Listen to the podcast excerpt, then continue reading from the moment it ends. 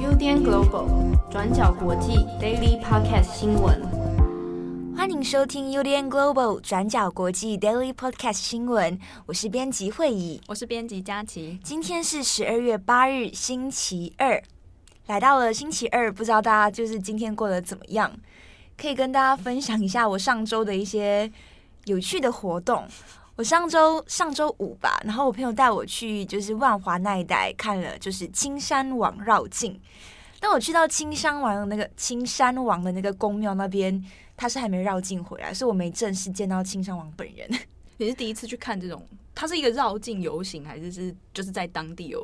我不知道，就是。活动之类的吗？他，但是我去到那边已经蛮晚了，然后就发现，哎、欸，有蛮多民众还是在那边就是烧香什么的，然后就蛮发现说，哎、欸，台湾的这个文化真的还蛮特别的。马来西亚都不会有这种。马来西亚的话，可能有我不知道，因为我在马来西亚也没正式参加过。那据说台湾也有那个妈祖绕境，那个我蛮就是有机会我蛮想参与的。但青山王好像还蛮吵的，就是是不是还有什么林场佐或者什么之类，好像之前有一起对对对对对对对，好像还有一些乐团去唱歌这样子。然后青山王本人还有自己的主题曲，还有自己的主题曲，对对对对，大家可以去开开来听一下，他有他自己的主题曲，这可以在 YouTube 上找到吗？我猜应该是可以，如果他们的那个规模做到那么大了，我们这样是不是很像帮人家夜配啊？但没有，这就是 会他自己周末的小活动。对，只是觉得很有趣，好像可以跟大家分享一下。我周末好像都一直在看漫画跟 睡觉。你最近在看什么漫画？我最近在看，我之前看了那个那个我九九七部之前，哎、欸，我九九六部之前没有看完，然后我现在在看那个《咒术回战》，就是一个最近很红的漫画。但我目前看到现在觉得跟《火影忍者》很像。你有看过《火影忍者》吗？没有哎、欸，我是不是很落后？不会，你只是比较不宅。哎、欸，但我有看《鬼灭之刃》呢，我要更新一下。那首先第一则新闻呢，我们要先跟大家更新一下美国的状况。那拜登呢，最近提名了新的国防部长。嗯，首先呢，第一则新闻就是今天早上，根据 Political 就是一个政治的调查媒体，他们的报道呢是说，拜登有可能会在这几天任命一位二零一六年就退役的非裔将领奥斯汀三世，这个 Lloyd Austin。他担任美国的国防部长，不过呢，正式的人选因为现在还是在媒体报道的阶段，那还没有正式的公告。那公告呢，有可能会在十一号的时候对外公开。那这位 Lloyd 是谁呢？他是今年六十七岁的一位退伍的陆军上将。他呢，比较战功彪炳的是在奥巴马政府时期，就是负责中东的军事行动。那他自己呢，也是出身正统，就是毕业于这个西点军校。那他的经历非常资深，也参与过很多的第一线战争，包括说二零零一年的阿富汗战争，还有二零零三年的伊拉克战争等等。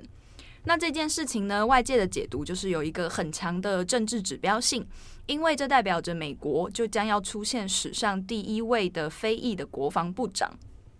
那这个人选呢，其实在公开了以后，也出现了部分的争议跟讨论。因为呢，一开始原本说好的人选，有可能啊，就是大部分的人都会认为拜登比较主义的民主党的这个人选是佛罗诺伊，就是 Michelle Flournoy。这位呢是一位女性，那他过去也曾经在奥巴马政府担任国防的政务次长。那他是在民主党里面知名的一个对中的鹰派。那主张说美国就是要增加军事费用啦，而且还有一个比较知名的一个一个 quote，就是他认为美国应该要保有可以在七十二小时以内击沉南海所有中国船舰这样子的发言，所以就会被认为是在民主党里面比较少见对中国的政策很强硬的一位领袖。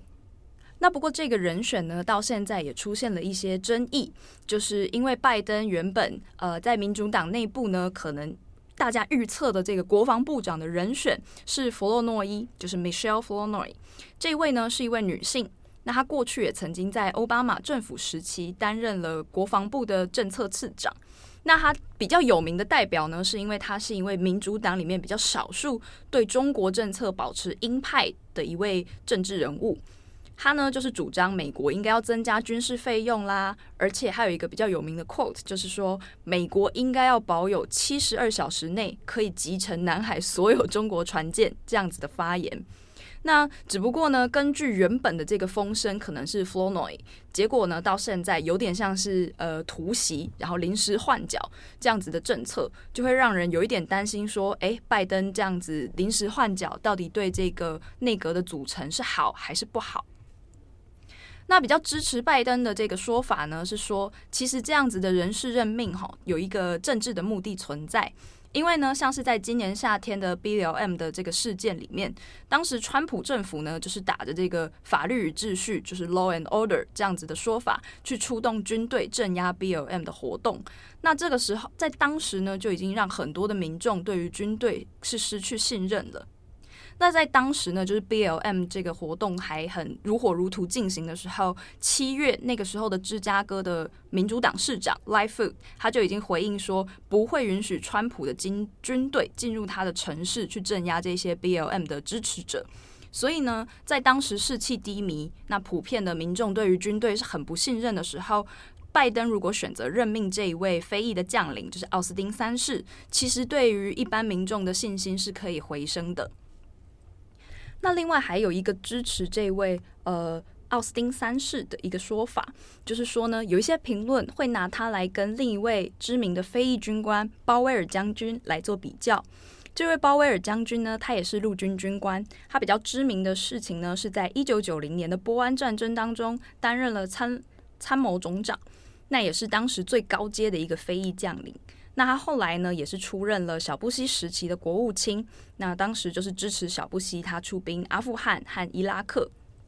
只是呢，这位鲍威尔将军，他虽然过去有战功，也有一定的战功，就是他曾经参加过越战，但是他比较像是文官的一个将军，他的政治经验比较多。那他也不是出生于真正的，就是比较正统的西点军校。那后来也是担任一些比较文官的职务，像是国防部参谋啦、军事学院的军官啦等等。那没有像奥斯汀有那么多丰富的一线参战经验，所以呢，也有评论认为说，这一次的这位国防部长，他比较像是真正在前线有带兵打仗经验的那样子的军人角色。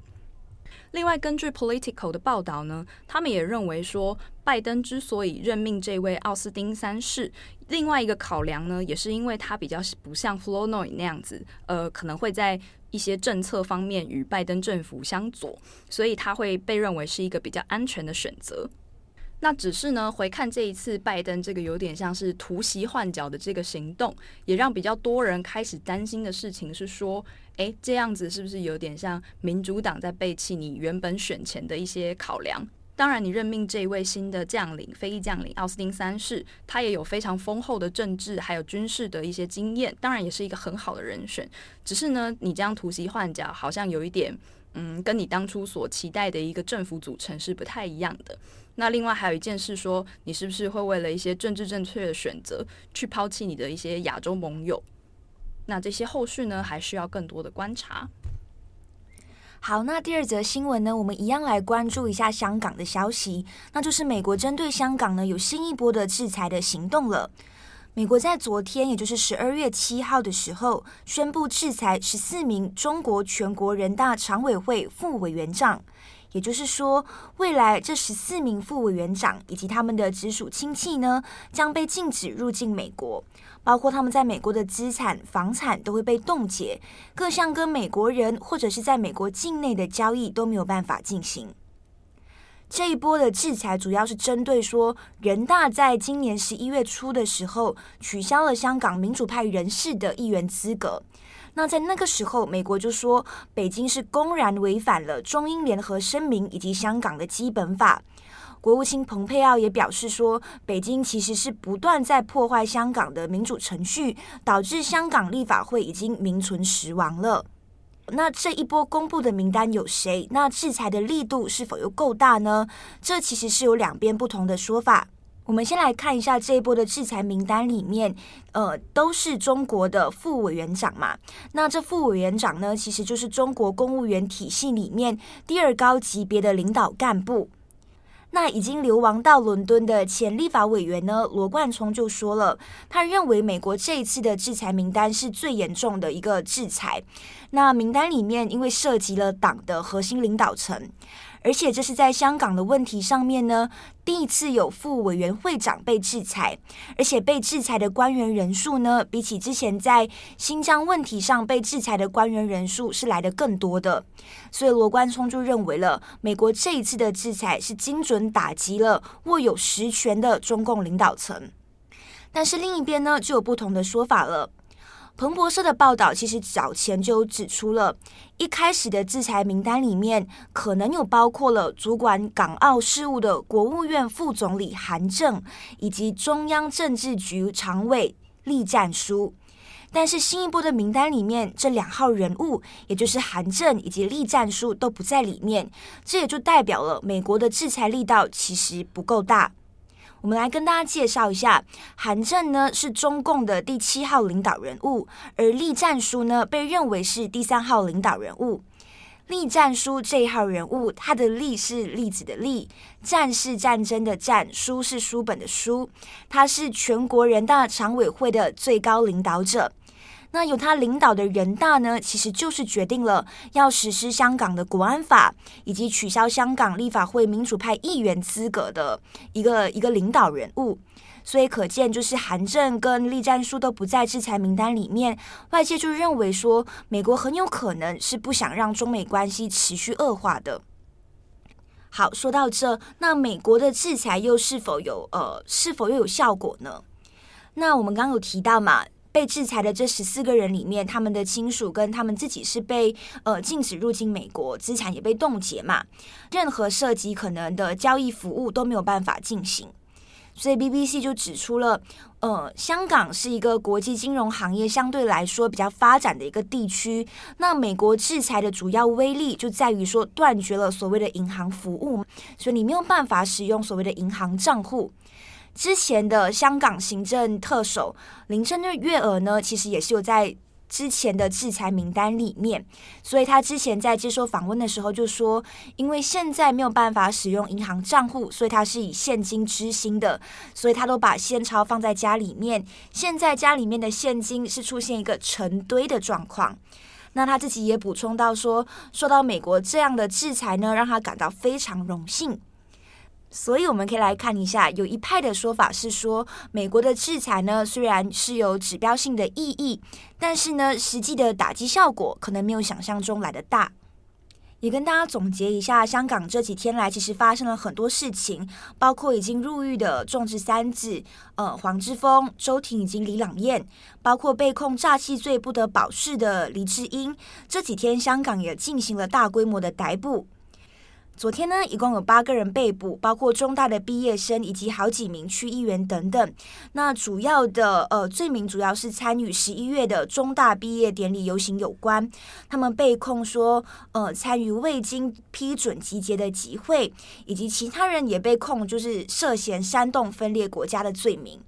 而今天一早，立法会前议员包括朱凯迪以及民政的召集人，早上就被警方上门拘捕了，就指他们涉及参与今年七一游行的多项罪行。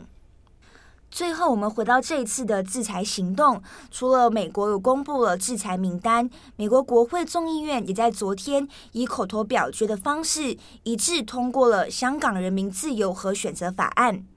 这个法案的意义在于说，呃，会为可能面临政治破坏的香港人提供了临时的保护身份，以及加快香港人申请难民的批准程序。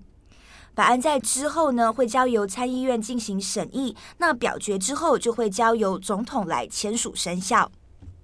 那今日的第三则新闻呢，是关于印度的农业改革所引发的这个大规模的农民抗争。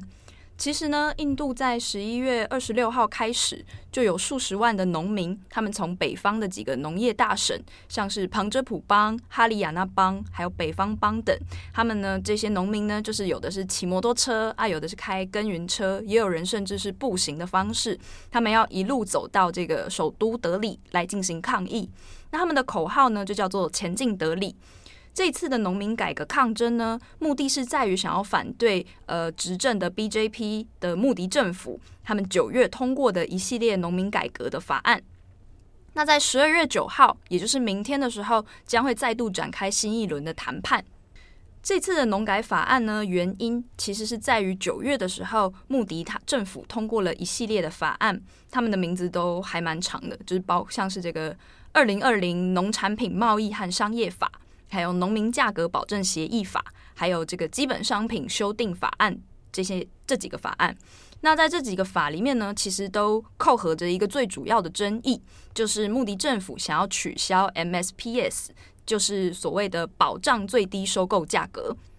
那根据华盛顿邮报的报道呢，在过去印度的农民他们的这个市场机制呢，是将他们生产的这些农产品，可能是小麦啊、稻米啊，或者是其他的农业农业植物这样，卖到 Mandis，就是一个农产品集中市场。那在那里，在那个市场呢，政府会制定一些特定农产品的收购价格，像是小麦就有一定的公定价，那稻米也有一定的公定价，都是统一收购的。那最后再由这些 mandis 市场呢，转卖给各级的地方市场或者是私人公司。那但是这一系列通过的法案呢，就有可能冲击到现有的这个市场制度。穆迪政府呢，他们是希望可以解放，那打开这个自由市场。让农民呢可以决定自己的农产品要卖到哪里去。那他们也认为呢，这样子解放的效果可以带来更多的农产品投资。那其实有许多邦都已经开始实施了这个制度了。那但是就是有一些邦还没有，所以这一系列法案就是希望把这个制度推行到全国。只不过呢，农民担心的问题就是在于说，这样未来产品的价格有没有可能之后会联手被政府还有一些大型的农业公司打压，变成农民就失去了自己原本的议价能力。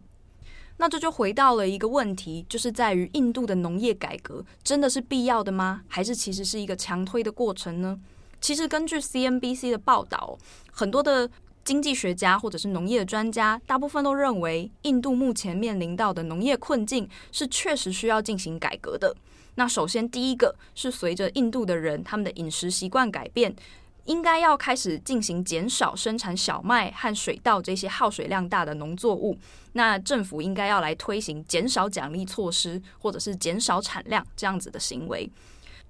那还有一个问题呢，是这些农作物的过度生产，也有可能会严重扭曲印度现有的农业市场，并且会让印度的农业未来失去了竞争力。所以这样子的农业改革或许是必要的，只是也有可能手段可以不需要到这么样的激进，直接废除这个制度。那另外还有一个问题呢，就是这一系列的农改抗争呢，其实也引发了一些案外案，最主要的原因就是来自于警方暴力。从二十七号，就是十一月二十七号开始，警方呢就已经开始在德里就是释放催泪弹，那并且也有部分的呃警民冲突，那也传出警方呢有预预防性逮捕一些农民抗争者的事件发生吼。那在上周四开始，其实这些农民还有反对党都已经开始跟穆迪政府展开了多次的协商，到上礼拜已经是第二次，那明天会再进行第三轮的协商，只是目前呢都还有明没有明确的结果。那在过去的一个星期呢，已经有成千上万的抗争者他们围攻了首都德里，那几乎堵死了德里的所有出入口，那至少呢有十五个反对党都加入了这场罢工的呼吁。那预计呢，在十二月九号也就会进行另一轮的会谈。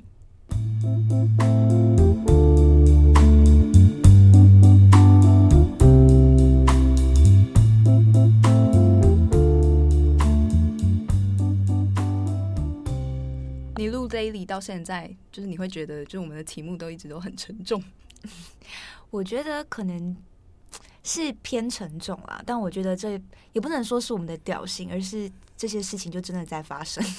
对，因为我们最近报的新新闻都有点沉重，所以我有时候就会想说，哎，那闲聊是不是应该聊一些比较开心的事情？所以我就会想说，分享一些我看的漫画，或者是啊，还有那个啦，今天我们有收到那个七号他从台南带回来巧克力给我们，对，是那个金萱口味的。对，我的好像是乌龙茶口味，就是他有带礼物，所以我们拿到巧克力喽。对，我们拿到巧克力，我觉得很赞啊！你要不要跟大家分享那个你上一次写稿然后吃掉一堆金沙 的故事？其实也不是什么主要的事情，主要是因为我那天写，就是吃完中餐之后，下午真的有点太想睡，但手上又要开始写稿，所以我就下去下面买了，就是就是两两包金沙，总共六粒，然后我分了一粒给七号，一个给。佳琪，剩下的我全部吃完了，所以我下班的时候我就好很饱很胀。但是你写一篇稿，你可以吃掉这样几个四颗，